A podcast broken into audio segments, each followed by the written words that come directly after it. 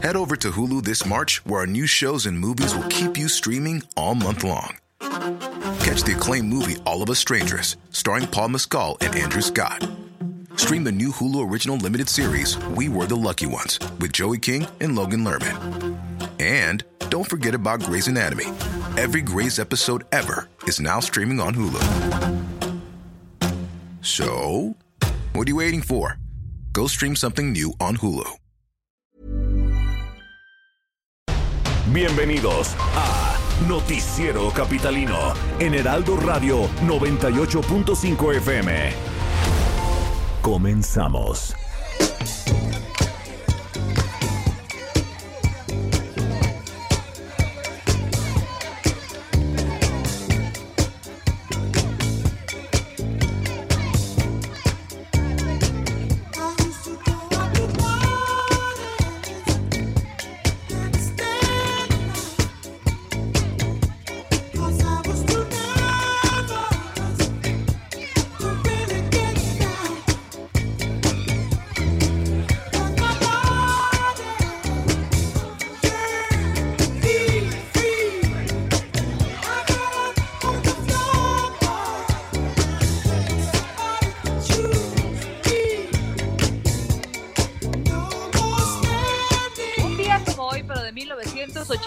1984, el cantante de soul, Marvin Gaye, fue asesinado por su propio padre tras una discusión.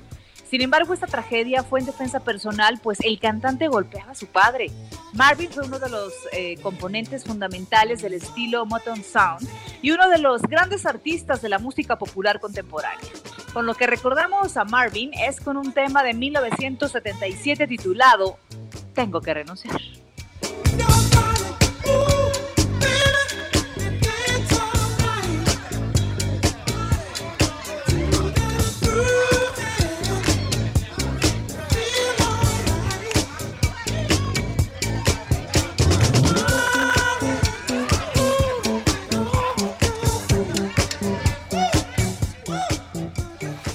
Son las 9 de la noche con 3 minutos tiempo del centro de la República Mexicana. Qué gusto que nos estén acompañando ahora en este nuevo horario aquí a través de la señal del 98.5 de FM El Heraldo Radio. Bienvenidos al noticiero capitalino. Y bueno, querida Brenda, ya en un nuevo horario en donde el objetivo es que usted se informe de todo lo que ha ocurrido y tenga un panorama general tecido en la Ciudad de México. Ahora en estos tiempos de COVID-19. ¿Cómo estás, Brenda es. Peña? ¿Qué tal? Muy buenas noches, amigos de Noticiero Capitalino. Solamente nos recorrimos una hora porque era necesario, Sí, ¿no? Era necesario y por supuesto que vamos a tener contenidos que poco a poco vamos a ir eh, cambiando. Nos encantan sus opiniones. Muchas gracias por acompañarnos. Muchos lo hacen desde su coche, muchos otros lo hacen desde casa, desde alguna aplicación. Así que gracias a todos los que escuchan el Noticiero Capitalino y pues acompáñenos. Va a haber... eh, pues, a partir de hoy en nuestro nuevo ciclo, Manuel. Correcto, así que bueno, pues qué gusto que de verdad a todos los que desde temprano nos escribieron en redes sociales eh, nos estén sintonizando ya a esta hora de la noche. Hoy que es miércoles primero de abril del año 2020, esperando Brenda, pues que este mes eh, no nos azote mucho porque sabemos que No, vienen eh, días difíciles, hay que estar preparados, pero sobre todo pues hay que tener la mejor disposición para salir adelante. Definitivamente, mire, como bien lo dices, vienen días difíciles, pero aquí estamos nosotros, Manuel, para acompañarlos en su cuarentena. Aquí estamos nosotros como medio de información para entretenerlos, también para informarlos y para que no se sientan solos, no importa en dónde se encuentren. Como tú, ¿no? Con Susana, por ejemplo, en estos días. Yo estoy con Susana y con Michelle. Ah, estás con. Michelle, sí, saludos a las dos. ¿No? Aquí- andamos. Bueno, pues participe con nosotros en redes sociales, lo invitamos a que esté en comunicación arroba heraldo de México Arroba Brenguión bajo Penabello. y arroba zamacona al aire. Son las nueve con cinco, comenzamos. Y bueno, vamos a las calles de la Ciudad de México. Saludamos al señor Alan Rodríguez. ¿Qué nos tienes, Alan? Buenas noches.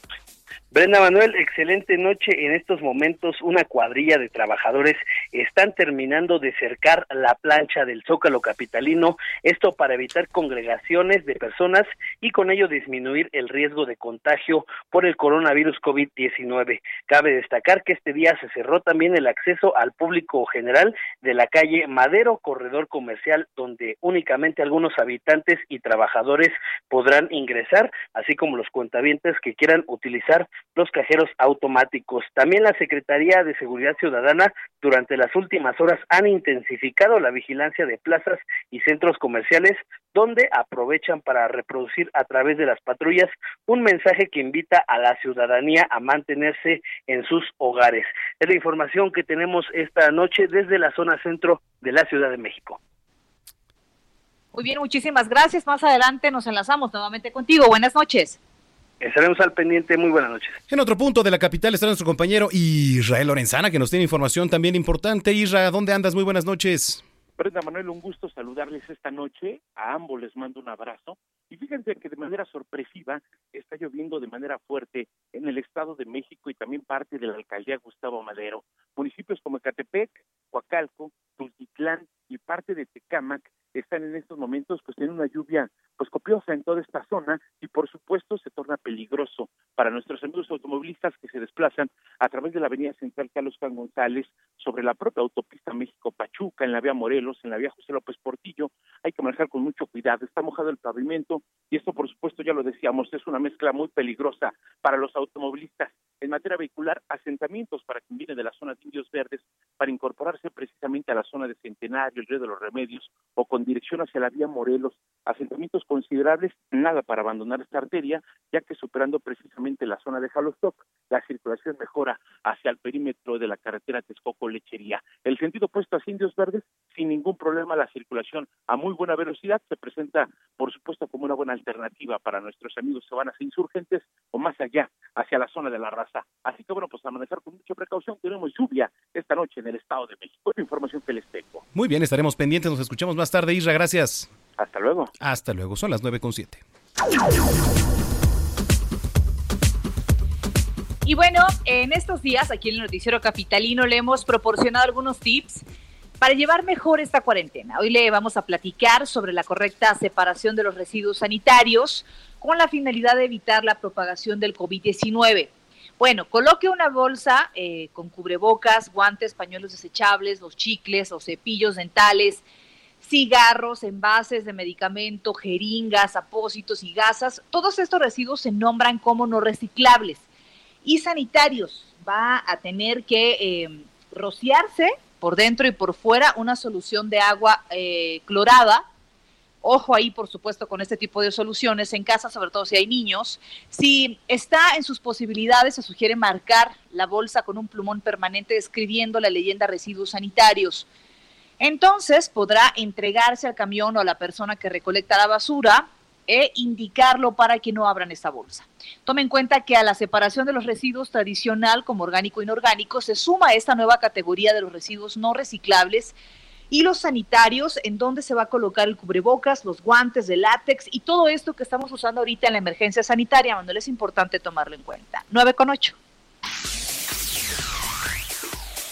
Bueno, y mire, eh, Oliva López Arellano, titular de la Secretaría de Salud aquí en la Ciudad de México, indicó que a finales del mes de abril, que ya estamos en el mes de abril, a partir de hoy y principios de mayo será cuando se presente el estado de la pandemia por COVID-19 más crítico, pues bueno, se van a registrar muchos casos en el país y sí, de verdad esto es inevitable, ¿no? La, la funcionaria está explicando que actualmente se están equipando todas las unidades médicas de la capital del país para que puedan atender a la población, ya que la Ciudad de México será una de las más afectadas por la pandemia, pues concentrará a un gran número de personas. Hay que tomarlo en cuenta, hay que ser conscientes. Ante las diversas protestas de médicos quienes aseguran que no tienen los suficientes instrumentos para combatir la pandemia, bueno, pues la funcionaria local dijo que esta semana se entregó equipo para usarse para el COVID-19 en diferentes hospitales que vaya si se necesitaba. Señaló que se encuentran en monitoreo permanente las unidades médicas para conocer qué equipo les falta o se les está agotando. Bueno, pues ahí está parte de lo que dijo Oliva López, secretaria de Salud aquí en la capital. 9 con 10.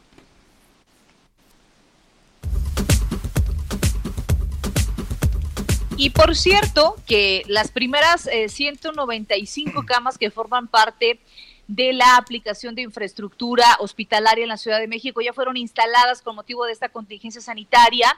En el Hospital eh, General de Tláhuac hay 45, en el de especialidades, en el doctor eh, Belisario Domínguez 90 y en el General Enrique Cabrera Cosío 60.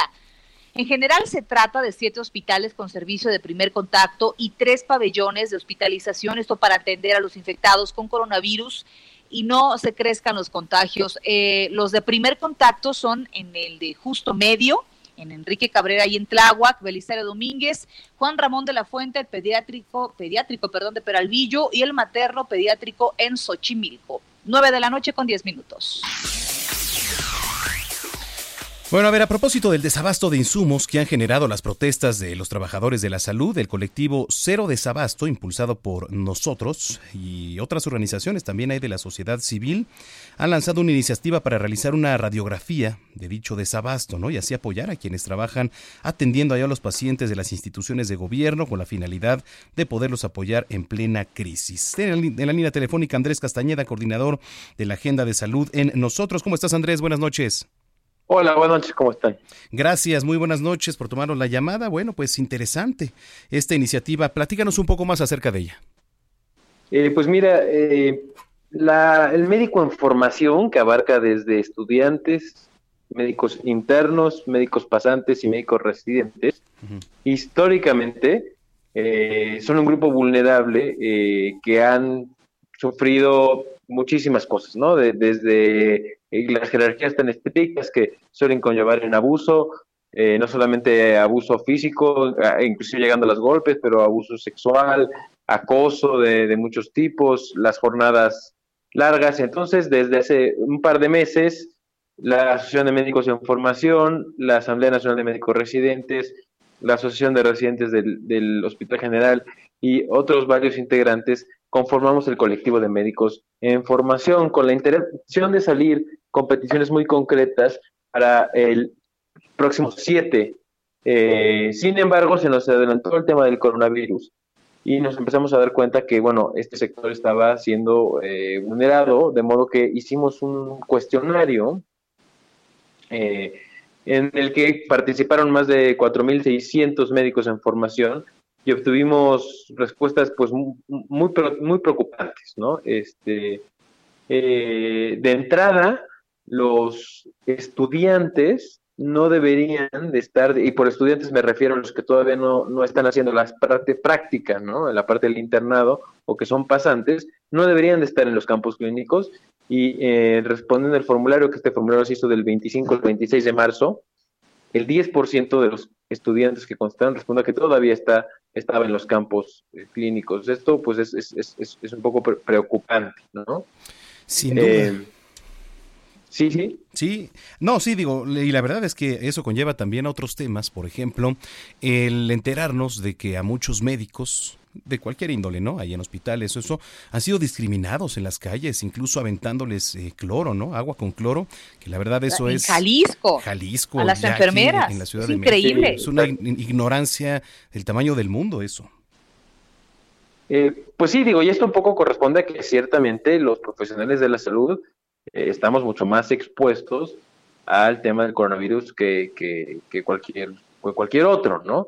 Eh, sin embargo, no es lo mismo y aquí me gustaría aclarar, eh, un profesional de salud contratado que un profesional de salud estudiante, que a veces pareciera que es lo mismo e históricamente pues son los que sostienen el sistema de salud, sin embargo no tienen las mismas prestaciones, no tienen digamos un seguro, no, no reciben un sueldo, no tienen incapacidades, etcétera, que hacen una gran diferencia entre un médico contratado y están expuestos a lo mismo.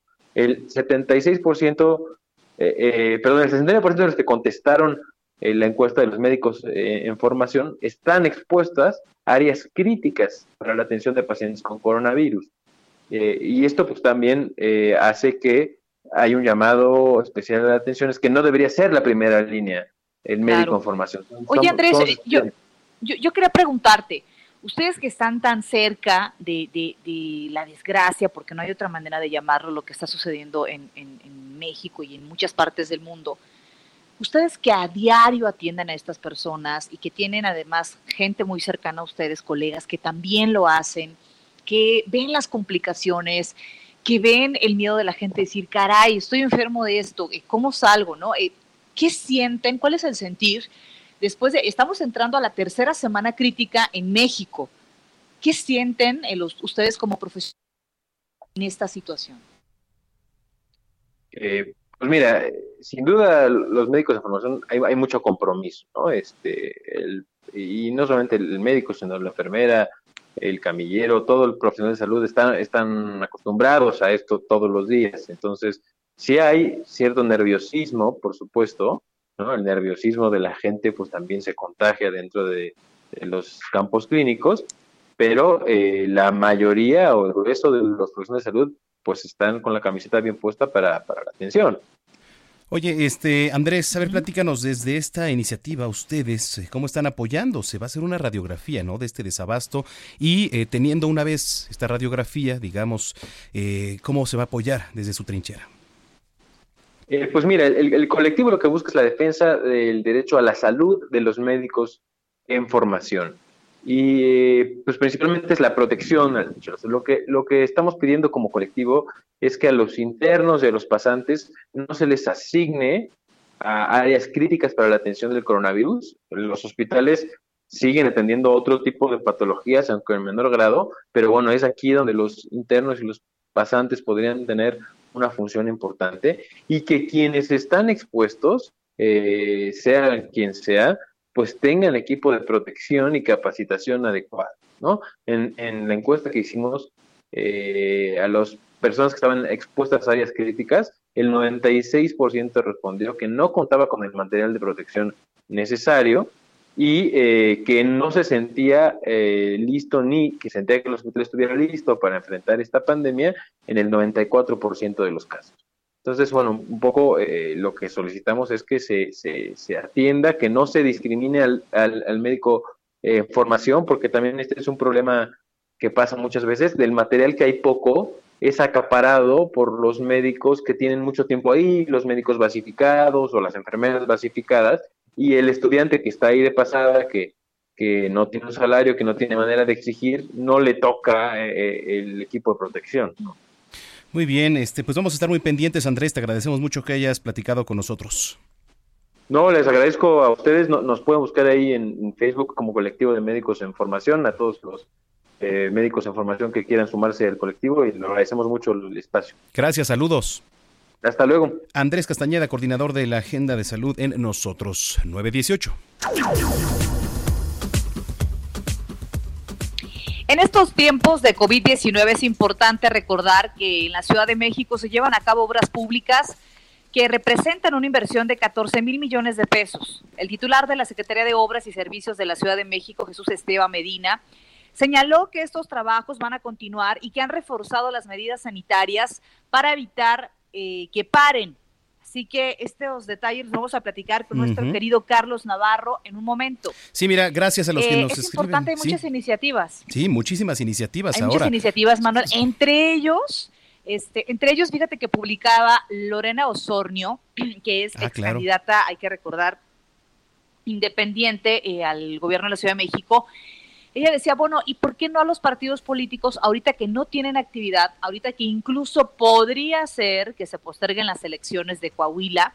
Este, y otros estados de la República que estaban previstas para este año, ¿por qué mejor no destinar un recurso para una contingencia como la que estamos viviendo, por ejemplo? Sin duda. Oigan, gracias a todos los que nos están escribiendo a través de las redes sociales, que nos felicitan por este nuevo horario. Sí, ya les decíamos, el objetivo de estar ahora a las 9 de la noche es que usted se entere de una mejor manera el panorama en general de lo que ocurrió en el día a día aquí en la Ciudad de México. Joseph Alois, como siempre, dice, ya estamos todos con el mejor noticiero de la noche, con toda la actitud. Mucha suerte, muchas gracias, Joseph. Ay, qué lindo. Edna GQ dice hola. Juan Salvador acompañándolos.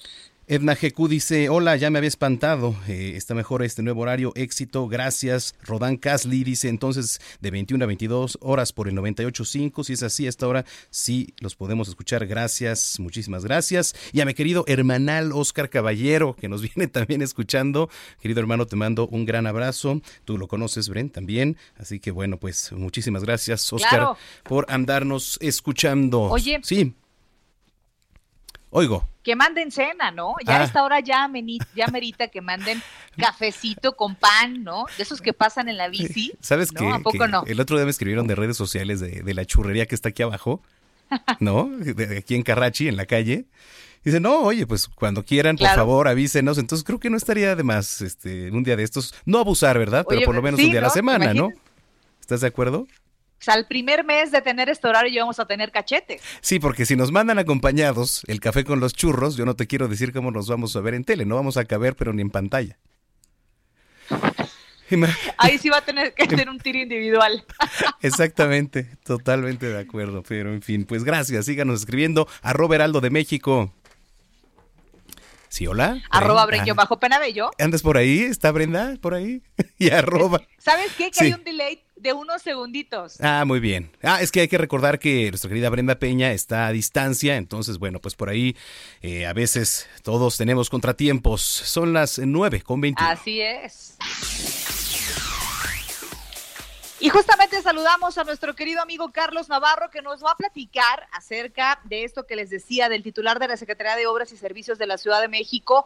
Eh, Jesús Esteba señaló que los trabajos van a continuar y que van a reforzar también las medidas sanitarias para evitar que paren. ¿Cómo estás, Carlos Navarro? Cuéntanos, por favor. Buenas noches. Buenas tardes, buenas noches, Brenda Manuel, les saludo con gusto y bueno, comentarles que a poco más de tres meses del último siniestro, las zonas dañadas por incendios en el mercado de la Merced ya tienen un avance de 40% en su rehabilitación. El titular de la Secretaría de Obras y Servicios de la Ciudad de México, Jesús Esteban Medina, destacó que para ello trabajan en dos frentes. Escuchemos. Al día de hoy ya estamos trabajando en dos frentes. Uno, en la construcción de eh, lo que veníamos haciendo del contrato que viene del año pasado y ya está el proceso de demolición del incendio del 24 de diciembre. Estamos cumpliendo con los tiempos, se han movido los comerciantes que, que se tenían que mover para que pudiéramos eh, liberar estos dos frentes y el avance al día de hoy es del orden del 40% y se continúa trabajando cuidando los protocolos que establecimos para las obras en construcción. Y bueno, será hasta enero de 2021 que se van a entregar estas dos zonas rehabilitadas que sufrieron daños el, el, año pasado y también en 2013. Y bueno, como bien lo comentabas, Brenda, las obras públicas en la Ciudad de México no se detienen, pues representan una inversión de 14 mil millones de pesos. Durante esta contingencia sanitaria por COVID-19, los trabajos continúan, señaló el titular de la Secretaría de Obras y Servicios. Escuchemos. Nosotros continuamos, hemos reforzado las medidas. Eh, la única variación que tuvimos fue eh, que habíamos inicialmente hablado de 68 años, lo ajustamos a 60 años en cuanto al personal que no debe de estar laborando. Diariamente se toma lista eh, y se verifica que los que acceden sean personas menores de 60 años y, y estamos reforzando con supervisión que se cumpla con las medidas, pero estamos continuando con, con la obra pública. Y bueno, para que nuestros radioescuchas dimensionen la magnitud de estas obras, son 1.500 frentes de obra en todo el 2020 que se van a llevar a cabo, para los que se van a destinar 14 mil millones de pesos para 60 proyectos, entre ellos dos líneas de cablebús, el Museo Interactivo Infantil de Iztapalapa, así como el Hospital General de Topilejo, entre otros. Brenda Manuel, la información que les tengo. Muchísimas gracias. Por supuesto que estaremos pendientes de esta información. Te mandamos un abrazo también a la distancia. Saludos. Son las 9.24. Mire, eh, hoy miércoles, entrando ya el mes de abril, algunos usuarios en las redes sociales eh, utilizaron el hashtag, que por cierto se volvió tendencia, hashtag ley seca. Bueno, lo anterior, Brenda, tras este rumor, ¿no? De que en México se aplicaría la medida para evitar la compra y venta de bebidas alcohólicas durante la contingencia por COVID-19. Mire, si en otras entidades ya comenzaron a, utilizar esta medida, por ahí se hablaba de Nuevo León, incluso de Tabasco, no lo, no, no, no, este, no es nada seguro, quizá en algunas zonas. Aquí, el gobierno de la Ciudad de México señaló que en ningún momento en ningún momento se ha decretado ley seca en la capital por motivo de la declaración de emergencia sanitaria. Está pidiendo a las tiendas de autoservicio no cerrar ni condicionar la venta de bebidas alcohólicas en la capital. En el comunicado, en el tuit que, que emite el gobierno capitalino, también se aclara que en caso de que esto sucediera, las alcaldías tendrían que avisar con suficiente tiempo o de manera puntual. Así que, pues no se espanten a todos aquellos que en redes sociales comenzaron como que ya tienen sellos los refrigeradores de las tiendas de la esquina y no van a vender. No, pues no, hasta el momento. No, es que, a ver, no está peleada una cosa con la otra, no tiene nada que ver. Claro. la verdad es que tampoco he, visto gente. Eh, vaya que tengo vecinos y aquí donde vivimos y todo, nadie está abusando del alcohol en ningún momento. No, no, no. Y no, no hay una razón, quién sabe cómo surgió este rumor. Sí, digo, la verdad es que en estos tiempos es muy fácil compartir noticias falsas, digo, no lo haga. Digo, también la recomendación es nada en exceso, pero bueno, pues si usted el fin de semana también quiere ir a comprar algo a la tienda de la esquina, que tenga que ver con una cerveza, un tequila, lo que usted quiera, digo, tampoco está peleado, ahorita no está prohibido, está en la venta, ¿eh? Digo, así, que no. Un vinito. Un, vinito, bien frío, ¿no? Y ahorita que hace tanto calor, por cierto. Pues sí se antoja, ¿no? La verdad es que una, cerveza sí, se antoja. Pero en fin, pues no caiga, no caiga en noticias falsas. Síganos escribiendo en redes sociales, querida Brenda Peña, arroba el Aldo de México. Arroba Brenguión bajo Penabello. Y arroba Samacón al aire, 926 tendencias. Pausa y volvemos. Esto es lo que ha sido tendencia hoy en Twitter. Hoy miércoles 1 es tendencia en Twitter. El fallecimiento del exsecretario de Comunicaciones y Transportes, Gerardo Ruiz Esparza, pues la clase política de nuestro país expresó sus condolencias por este deceso.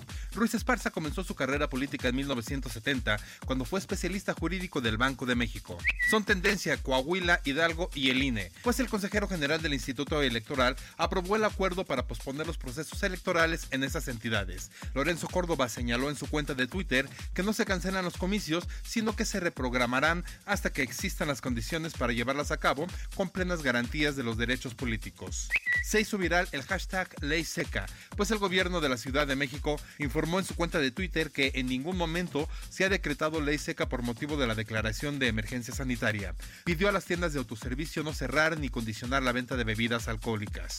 Fue tendencia a Ecuador, pues usuarios de la red publicaron videos de cómo la gente cae muerta por COVID-19. La alcaldesa de Guayaquil, Cintia Viteri, denunció que en su país no retiran a los muertos de las casas, los dejan en las veredas, caen frente a hospitales y que nadie los quiere recoger. Se ha dicho que los casos de coronavirus en aquel país se ha incrementado a 2.758 casos positivos. Trascendió en la red que investigadores de la Universidad Nacional Autónoma de México trabajan en el desarrollo de una vacuna contra el COVID-19. El grupo de científicos estima que la vacuna esté lista en los próximos dos años y con ello se reanudaría la fabricación de vacunas en México, pues desde la década de los 80 son importadas. Para terminar las tendencias, se hizo viral un video con imágenes de un cráter donde al parecer había caído un meteorito en Nigeria, pero lo que realmente sucedió es que un camión que transportaba explosivos explotó dejando 11 personas heridas y un gran socavón en el lugar de los hechos. Usted está al tanto de lo que hoy fue tendencia en Twitter. Gerardo Villela, en el noticiero capitalino, Heraldo Radio. Continuamos después de un corte con las noticias más relevantes en las voces de Brenda Peña y Manuel Zamacona en el noticiero capitalino en Heraldo Radio 98.5 FM. Regresamos. Regresamos con Brenda Peña y Manuel Zamacona al noticiero capitalino en Heraldo Radio 98.5 FM.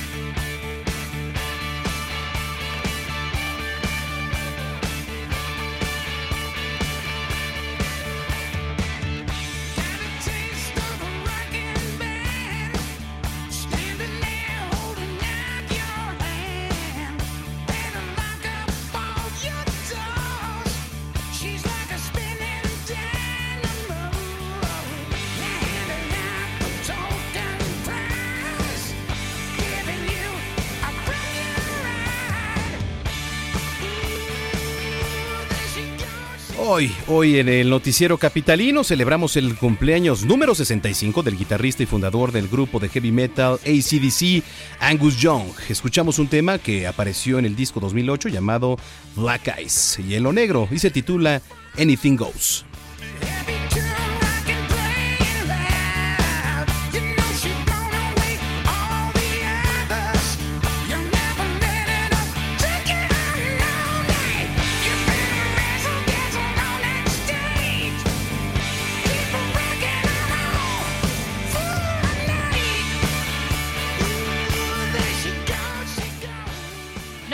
Con 30 y hora. Creo que, la, que dije hace un ratito 8 de la noche, ¿eh? eh sí, ya es la costumbre. sí, no vayan a pensar que es grabado, en absoluto. Oye, Manuel, y el día de hoy eh, estamos de estreno y le queremos dar la bienvenida a un nuevo integrante de la familia de Noticiero Capitalino. Se trata de nuestro querido eh, Roberto San Germán, que es nuestro comentarista deportivo, y va a estarnos acompañando en este horario dándonos la última información deportiva. Bienvenido, Roberto. ¿Cómo estás? Buenas noches. ¿Qué tal? Buenas noches, Brenda, Manuel. Pues aquí, la verdad, emocionado para estar con ustedes, entrando en este nuevo horario, como dicen, de 9 a 10 de la noche y sobre todo con las noticias que han estado llamando la atención en el ámbito deportivo, porque a pesar de la pandemia del COVID-19 que ha suspendido todos los eventos, pues se sigue hablando de algo del deporte. Y sobre todo a mí me gusta mucho lo que está sucediendo con el deporte y esta situación obviamente de algunos deportistas, pero también cómo se están ayudando entre ellos. Y uno de los casos es, como ustedes saben, para el 9 de mayo iba a haber una pelea entre mujeres y dos muy famosas en México, que era la Barbie Juárez contra Jackie Nava, pero desgraciadamente sabemos que va a tenerse que suspender. Pero lo que hizo hoy Mariana la Barbie Juárez, pues llama la atención y sobre todo, eh, pues que ella se identifica con la comunidad boxística, con los chicos que vienen empezando, que viven día al día, que son muchos los mexicanos que están pasando por esta situación, y que ahora que no pueden pelear, pues la verdad es que está haciendo un llamado a los compañeros que ya tienen una carrera profesional y que ganan buen dinero, que le den las manos a estos jóvenes, pero no más ellos, sino también los promotores que también se han llenado las bolsas por estos muchachos, para que les den un programa de despensas y para que los apoyen. No sé ustedes qué opinen de este tipo de situaciones. Sí, la verdad es que desde hace unos días hemos visto pues varios comentarios, ¿no? Y sobre todo porque el deporte también se ha enfocado ahora, que no hay, que no hay, mi estimado Roberto, pues a todo ese tipo de comentarios y reacciones, ¿no? Exacto, exacto. Es esta cuestión de que se apoyen entre ellos. Ya se habían tardado los mexicanos, ¿eh? habían tenido tache. Ya otros deportistas en otras partes del mundo, equipos Sí, en Europa lo que hizo la Roma fue impresionante, o sea, para que veamos el valor que tiene para un club, como le puedes decir, los hinchas, ¿no? Los mismos abonados, los que son socios, lo que hizo la Roma fue brutal, el llevarle despensas a los más viejos, a los más viejos de sus abonados, a los de más de 75 años les llevaron despensas, les llevaron ropa, les llevaron kits, eh, con eh, medicamentos, también con gel, con jabón, con todo para estarse cuidando del COVID. La verdad es que pues, es lo menos que puede hacer el deporte porque viven a, base de los fanáticos. Definitivamente. Y además son un ejemplo. Y lo que hacen muchos deportistas en México es que se vuelven aspiracionales y verlos justamente comprendiendo una situación mucho más, ¿no? Sí, sí, sí, claro. Oigan, y también otra situación que se dio el día de hoy es que ustedes conocen una empresa que se llama Alibaba, que es la competencia de Amazon, ¿no? Que es muy fuerte, la del señor este Jack Ma, que es uno de los hombres más ricos del mundo, este, este grupo llamado Alibaba, pues es uno de los patrocinadores de alto rango del Comité Olímpico Internacional y envió ayuda a México para hacerle frente al COVID, que también eso es muy bueno por parte de este hombre que nos mandó 50 mil kits médicos. Y esto por medio del Comité Olímpico Mexicano que lidera don Carlos Padilla Becerra, al cual le mandamos un saludo, y todo para superar la crisis ocasionada por el COVID-19. Lo único malo de esta nota es que desgraciadamente no van a poder llegar a Cuba. ¿Y saben por qué? por el temor al bloqueo que pesa sobre la isla, porque la empresa transportista de los Estados Unidos no puede llevárselos. Híjole, qué tema, porque pues la ayuda ahí está, pero también eh, pues hay otras reglas y hay también otros otros temas con estos países, ¿eh? Pero vemos cómo el deporte nos está ayudando, porque estamos viendo ahorita que Alibaba Group le manda cosas a México por medio de un comité olímpico, ¿no? Que eso la verdad es es también de, aplaudirle al señor Jack Ma, uno de los hombres más ricos del mundo, y que se esté preocupando y también que esté destinando una parte de su fortuna para ayudar a los más necesitados. Correcto. Oye, por ahí también el, Wimbledon, ¿no? ¿Ya se canceló? Sí. Oye, es que eso, no sé si a ustedes les gusta el deporte blanco, a mí se me hace uno de los espectáculos más impresionantes que puedes ver y sobre todo en vivo. Y en la Catedral del Tenis, ¿no? En el único lugar en donde se juega el césped, en pasto, no se va a poder llevar a cabo. Y no pasaba esto desde la Segunda Guerra Mundial, ¿eh? Fíjate. Esto ya era muchísimo tiempo, ¿no? Sí, sí, sí, y desde el US Open también, que vimos ahí rezagos, ¿no? Digo, entonces, pues fíjate, fíjate cómo está pegado. Es que hay, hay ahorita una incertidumbre porque estaban diciendo que se iba a juntar eh, el US Open con otro, este, otro evento justamente de tenis y dicen, oigan, no, espérense, es que no se da justamente de esta forma. Alguno nos va a salir mal, ¿no? Y estaba la incertidumbre justamente de que se juntara el US Open con otro, eh, no torneo de tenis que va a ser antes. Mira, es que el problema con los cuatro grandes es Australia se pudo jugar, que es a inicios del año. Ese no tuvo problemas por el COVID, tuvo problemas por los incendios, si se acuerdan, en Australia cuando inició el año, que fue durísimo. Luego viene lo que fue Roland Garros, que es el de Francia. Ahí sí no se pudo también por el COVID. Y ahora viene Wimbledon, el cual no vas a poderlo jugar. Y lo tendrías que postergar para ver si podrías hacer Wimbledon y luego hacer el US Open. Aquí el problema es que no te va a dar el calendario, ¿no? Y entonces lo que quieren hacer es no juntar. Yo creo que, no sé ustedes qué opinen y la gente que nos está sintonizando y que nos digan en las redes sociales, pues yo creo que el deporte para el 2020 está acabado, ¿eh? Eh, sí, prácticamente porque los rezagos, los rezagos han sido importantes en todos ámbitos, en el fútbol, ahora en el béisbol, también con, con la serie, ¿no? Entre Cachorros y Cardenales, allá en Londres, por ejemplo. Exacto, yo, sé que a ti te gusta mucho el béis, mi querido Manuel. Sí, señor. Sé que eres, e-, eres fanático del rey de los deportes, y sí, ante la pandemia, como bien dices, del COVID-19, en el mundo, pues las ligas mayores de béisbol pues ya optaron por cancelar también ese juego que tenían de los cachorros de Chicago contra los Cardenales de San Luis, que se iba a celebrar en Inglaterra, era una serie de dos partidos el 13 y 14 de junio, recordando que también se canceló la serie que se iba a hacer en México, ¿eh? de los padres, si no mal recuerdo, contra el equipo de los Diamondbacks de Arizona. Entonces, pues estamos viendo que también, a ti que te gusta el béis, mi querido Manuel, pues el Opening Day pues tampoco se pudo dar y creo que tampoco va a haber temporada de béisbol, ¿eh? Bueno, pues vamos a Bueno, quién sabe, veremos, espérense, no adelanten vísperas, ya tenemos nuestros pases del año de,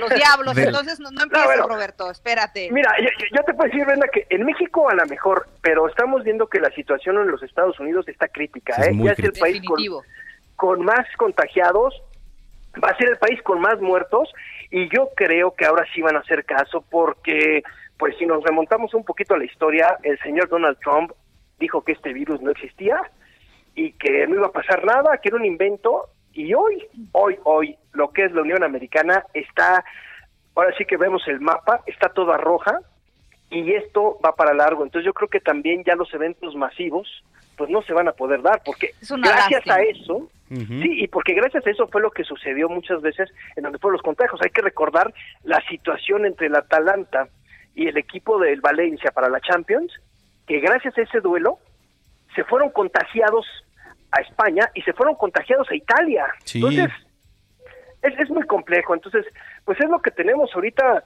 en la situación deportiva, lo que está sucediendo y creo que pues es, de lo más importante, ¿no?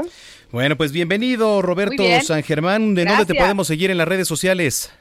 Miren, mi, eh, mi cuenta de Twitter es arroba rsangermán, ahí me pueden seguir y ahí estaremos en contacto y aquí estaremos ya con ustedes en este nuevo horario, aquí sabrosón, ya en la noche, tranquilos y sobre todo ahorita, pues me imagino que ya todos están pues, en pijama, cenando rico, ¿no? Ya un día eh, pronto, en estos días nos podremos ver en cabina. Bueno, Brenda sí, porque transmite en pijama.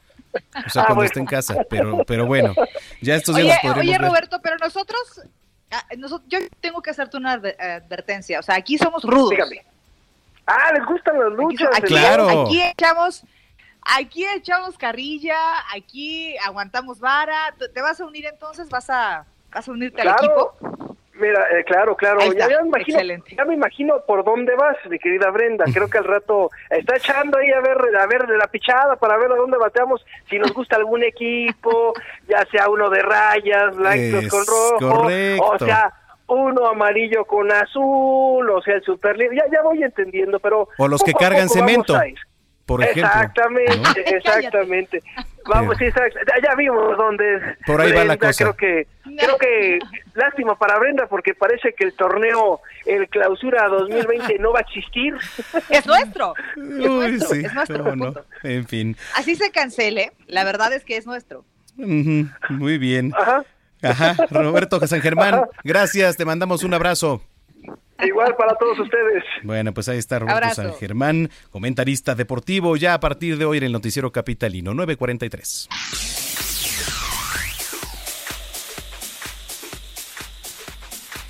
Bueno, y por cierto, muchas personas pues están eh, sufriendo, ¿no? Los estragos, Brenda, de esta crisis, desde luego en, en, la economía, ¿no? Pero también en el ámbito laboral. Afortunadamente existen organizaciones que brindan herramientas a quienes se han decidido a tomar esta crisis como una oportunidad para emprender y por cierto por ahí la Coparmex va a dar cursos virtuales gratuitos para emprendedores. En la línea telefónica José Medina, secretario general de Coparmex. ¿Cómo estás José? Gusto saludarte. Muy buenas noches. Buenas noches, Manuel. Buenas noches, Brenda. Y un saludo para toda su audiencia. Gracias, interesante. Ahora que eh, pues estamos trabajando, algunos desde casa, otros venimos eh, pues momentáneamente, estos cursos virtuales, platícanos de ellos un poco, por favor.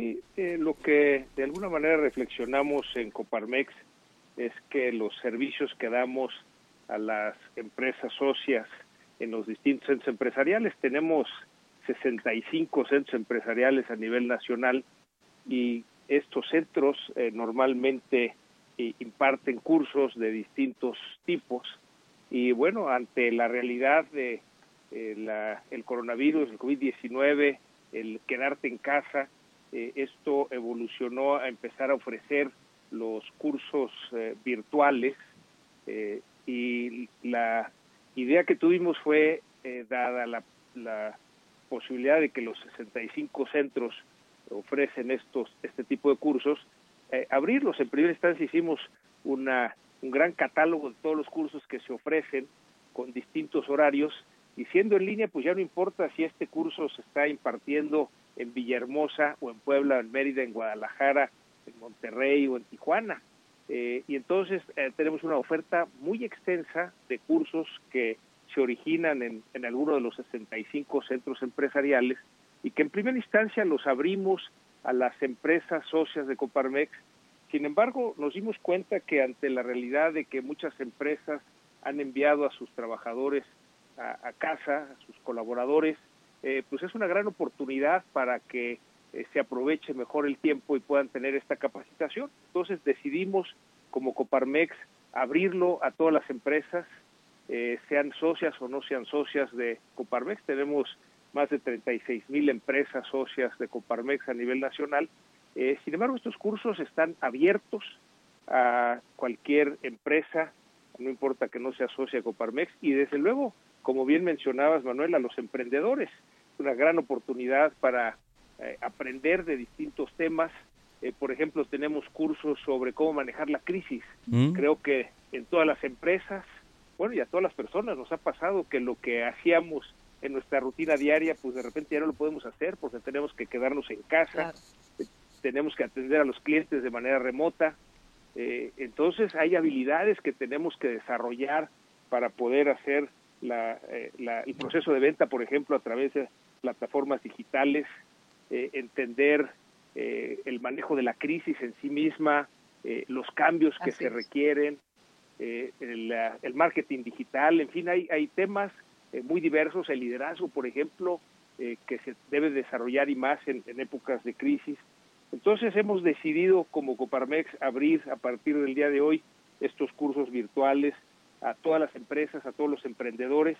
Hay distintos horarios, eh, distintos temas y entonces la invitación es a que eh, eh, se comuniquen, hay un correo electrónico que es escuela de empresarios arroba coparmex.org.mx de donde se les responde con una forma para que se inscriban al curso que quieran inscribirse. Hay distintos horarios. También estos cursos han sido grabados de tal manera que si no pudieran tomarlos eh, en línea en el momento que se están impartiendo, eh, lo puedan ver grabado. Desde luego que es mejor cuando es en línea porque eso permite a través de los chats el poder hacer las preguntas eh, sobre las dudas que se tengan. Sin embargo, hay también esa posibilidad de un curso que no pude en algún horario poderlo ver de manera grabada. Y esa es, digamos, la respuesta que tenemos desde Coparmex para apoyar a las empresas en esta situación del COVID-19 en donde podamos ir aprovechar el tiempo para capacitar a los colaboradores de las empresas, a los emprendedores. Y sobre todo, José, eh, pienso que también este es un momento eh, que puede resultar crítico para muchas empresas, sobre todo a los pequeños y medianos empresarios. Pero creo que también es un área de oportunidad porque esto nos va a obligar a los que pertenecemos algunas empresas o que aquellos que tienen empresas a encontrar otra forma de ofrecer nuestro producto, nuestro servicio, nos va a ayudar a innovar y sobre todo interior de la empresa, qué elementos pueden adaptarse a este tipo de circunstancias. Me parece que es un gran momento de un área de oportunidad para todas las empresas, ¿no? Sí, esto que mencionas, Brenda, eh, es clave. Y como siempre, ¿no? Cuando hay una crisis también se abren oportunidades y las empresas que entiendan que se abren estas oportunidades para vender de una manera diferente, para utilizar las plataformas digitales, para usar a partir del teletrabajo hacer esta promoción de los productos y servicios, pues son las que van a encontrar las nuevas maneras de hacer negocio que esta crisis nos va a cambiar, porque esta es una crisis que cambiará la manera de hacer negocio en todo el mundo, ¿no? Claro. Ya nos escuchaba Brenda y Manuel eh, eh, comentar sobre cómo esto cambiará eh, la, la relación de las personas, de los negocios, de los países, ¿no? Y, y bueno, sabiendo lo que comentaban de los cambios que habrá eh, en, el país vecino del norte, pues eh, sí tenemos cada, cada empresa, cada emprendedor, entender que esto ya cambió y que tenemos que encontrar esos nuevos modelos de negocio que nos permitan eh, ser innovadores, ser exitosos. José, ¿qué panorama tienes para los próximos días, para los próximos meses en cuanto a la economía? Bueno, eh, desde luego eh, tenemos que ver de manera paralela la crisis de salud con la crisis económica. Desde luego, ahorita el lineamiento es muy claro, tenemos que quedarnos en casa porque esa es la manera en que se evitará el contagio y en la medida que logremos que el contagio sea menor, esto impactará menos a la economía. Es, es difícil ese equilibrio porque desde el punto de vista de la economía, podríamos decir, como dijo Trump en su momento, pues hay que seguir trabajando, ¿verdad? Claro. Como el mismo gobierno federal así lo insistía, eh, sin embargo, cuando empiezan los contagios y estos alcanzan los niveles eh, exponenciales, eh, claramente lo que hay que hacer es el quedarse en casa. Entonces, esta crisis de salud que impacta en la economía, hemos, por un lado, visto que al menos nos llevará unos tres meses empezar a reintegrar el proceso productivo, lo cual nos lleva el resto del año para poder levantar la economía. Eh, sin embargo, también hemos hecho un análisis en Coparmex de estas crisis que hemos tenido y desde luego después de una crisis en donde cae la economía, pues también luego levanta la economía de manera importante porque es eh, lo que se conoce como una crisis de inventarios, es decir, ahorita se deja de producir, pero se sigue consumiendo lo que ya se produjo. Eh, después, cuando se reinicia el proceso productivo, empieza a producirse mucho para reponer los inventarios, aunque no necesariamente se consuma en esa proporción. Entonces nos parece que tendremos que un, panorama para el resto del año en donde iremos viendo poco a poco cómo se va eh, levantando la economía y, por eso es importante que las empresas eh, pues tengan estos procesos de innovación, el que vean cómo hacer las cosas diferentes. Muy bien. ¿Cuándo y a qué hora los cursos, eh, José? Bueno, eh, si mandan un, correo a esa eh, dirección que les comentaba, hay cursos a, todas horas, todos los días. Eh, el, correo es escuela de empresarios arroba coparmex.org.mx y, y literalmente hay cursos en la mañana, a mediodía, en la tarde, con una gran oferta, porque como lo hacemos desde los centros empresariales, los 65 centros empresariales, eh, pues cada uno puede eh, ver cuál es el, horario que más le acomoda eh, en cada uno de estos temas, ¿no? Entonces hay una, una, gran variedad de posibilidades. Gracias, José, por platicar con nosotros esta noche. Al contrario, muchas gracias, Manuel. Gracias, buenas noches. Hasta luego, buenas noches. Es José Medina Mora, el secretario general de la Coparmex. Son las 9.53.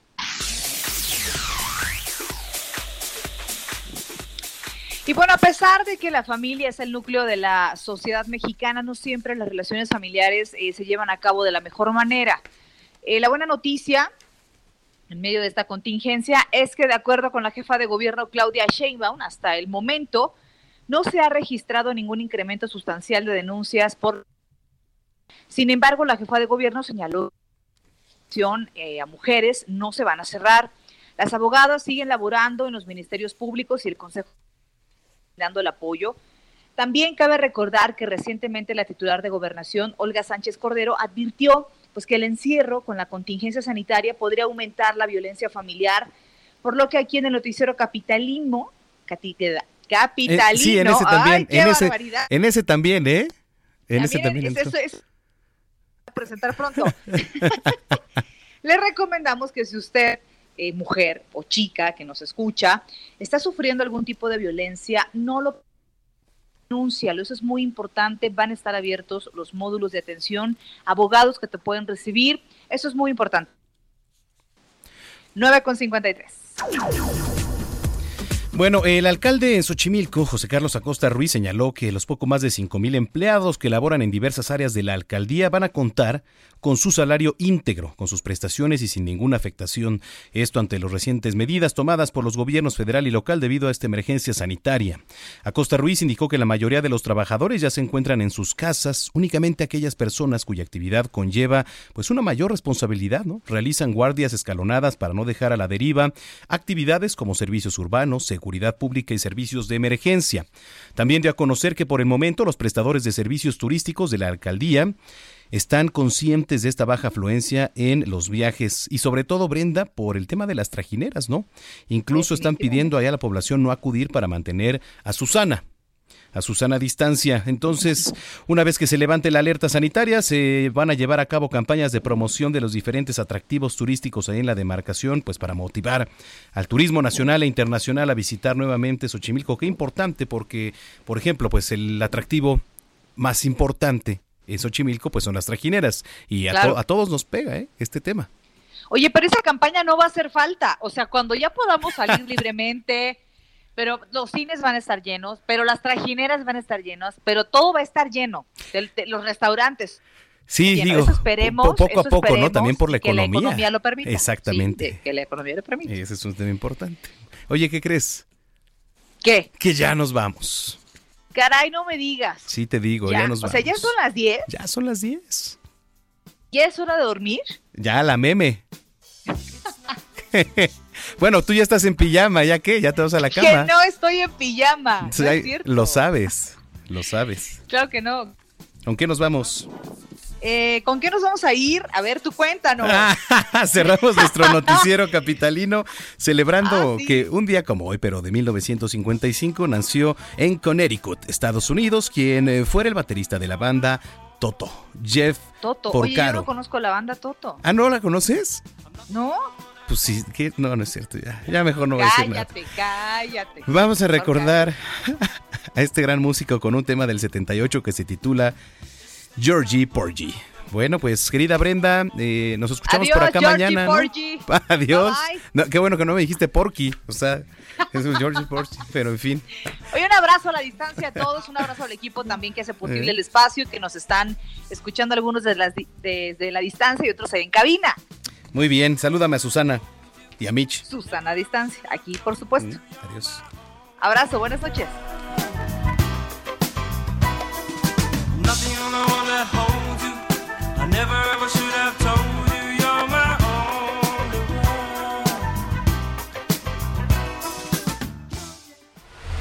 Estás informado con las noticias más relevantes que acontecen en la metrópoli. No te pierdas la próxima emisión de Noticiero Capitalino con Brenda Peña y Manuel Zamacona. Tired of ads barging into your favorite news podcasts? Good news. Ad-free listening is available on Amazon Music for all the music plus top podcasts included with your Prime membership. Stay up to date on everything newsworthy by downloading the Amazon Music app for free or go to amazon.com slash news ad free. That's amazon.com slash news ad free to catch up on the latest episodes without the ads.